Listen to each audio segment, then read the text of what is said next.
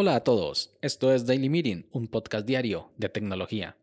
Este es el capítulo 12 y hoy es viernes 26 de febrero de 2021 y es el Día Mundial del Pistacho.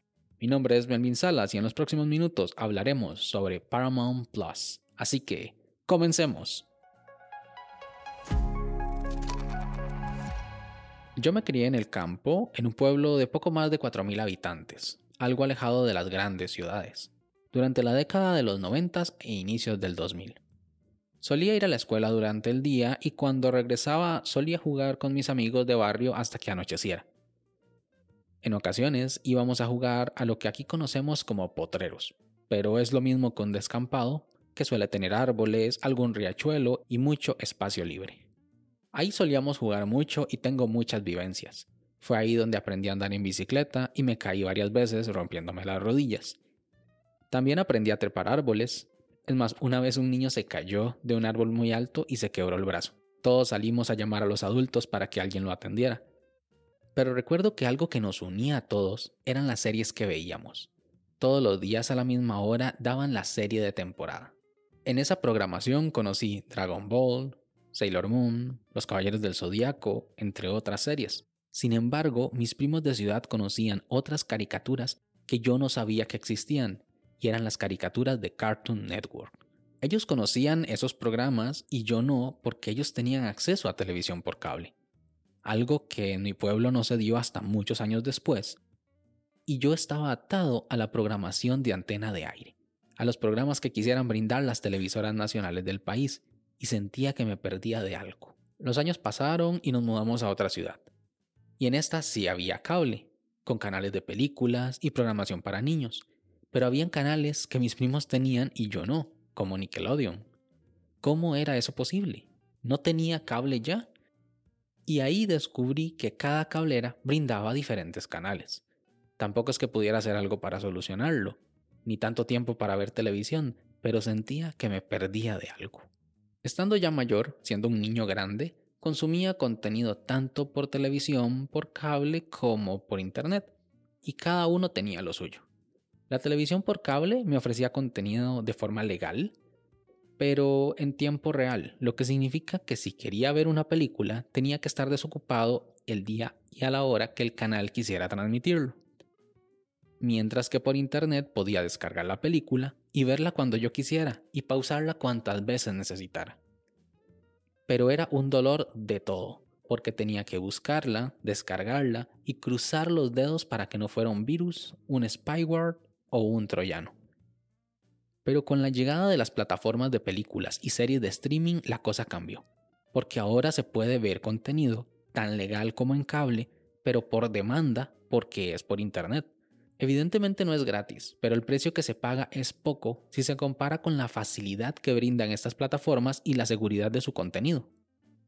Uno de los primeros en aparecer y hacerse muy famoso fue Netflix, una plataforma que para este momento no requiere presentación. Es un icono en la industria. En un momento llegué a pensar que Netflix se iba a convertir en la única plataforma para ver películas y series por Internet. Cuando en 2016 quise empezar a ver Game of Thrones, lo primero que hice fue buscarla en Netflix, pero no estaba. La busqué en la web de HBO y decía que solo estaba disponible en HBO Now, y definitivamente era de pago. Por un demonio, lo que faltaba.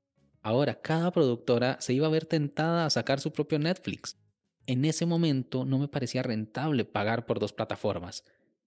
Así que recurrí a la vieja y confiable web de torrent de turno, que con un poco de malicia pude sortear los virus, spywares, troyanos y las solteras en mi área que quisieran conocerme.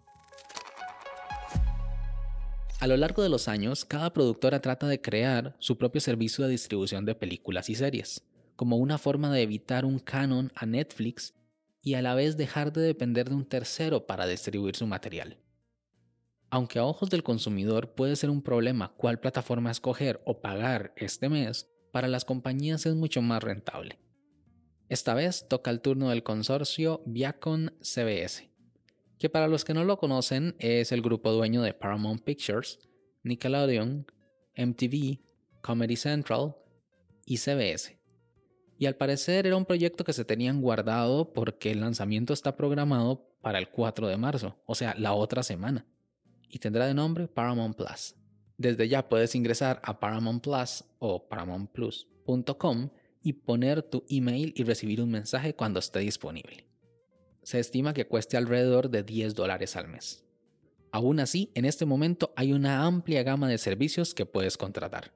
Primero, Disney Plus, la nueva del barrio. Acaba de llegar y viene con todo. Pretende incluir poco a poco el contenido de Disney, Pixar, Marvel, Star Wars y National Geographic. Cuesta alrededor de 8 dólares al mes. Por otro lado tenemos Netflix, la vieja confiable, tiene muchas películas y series que pone y quita su antojo pero como ahora es una productora, tiene todo su contenido original. Y ahí está Dark. Entonces ya con eso es ganancia. Puede ser tuyo pagando alrededor de 12 dólares al mes. HBO, la productora de Game of Thrones. Con esta hay un lío porque en algunos lugares se llama diferente y no está disponible en todos los países, pero tiene el contenido de ellos mismos y cuesta como 14 dólares al mes. También Prime Video. En esta hay trampa, porque se puede contratar junto con Amazon Prime, que da muchos más beneficios. Tiene algunas películas y producciones originales, además de contenido de otras marcas, y se puede contratar de manera individual por 6 dólares al mes. Apple TV Plus o Plus. El contenido de esta plataforma es excepcional, de muy buena calidad, pero solo tiene unas cuantas series y películas. Cuesta alrededor de 5 dólares al mes, pero se puede obtener en combo con Apple One. Me dejo muchas más opciones en el camino pero el punto es que existen ya tantas plataformas que es imposible darle seguimiento a todas a la vez. El precio medio es de 10 dólares al mes, por lo que tener 5 o 6 ya se vuelve un costo mensual importante en el presupuesto personal o familiar. Estos servicios son increíblemente convenientes y es una muy buena evolución para la televisión por cable, pero el exceso está sobrecargando el mercado y no tener alguna contratada nos puede llevar a tener una incógnita interna de sentir que nos estamos perdiendo de algo. ¿Qué opinas tú? ¿Hay un exceso de plataformas o está bien que cada productora tenga su propio servicio? Sin más, este episodio llega a su fin, pero no me quiero ir sin antes agradecerte por haberme escuchado.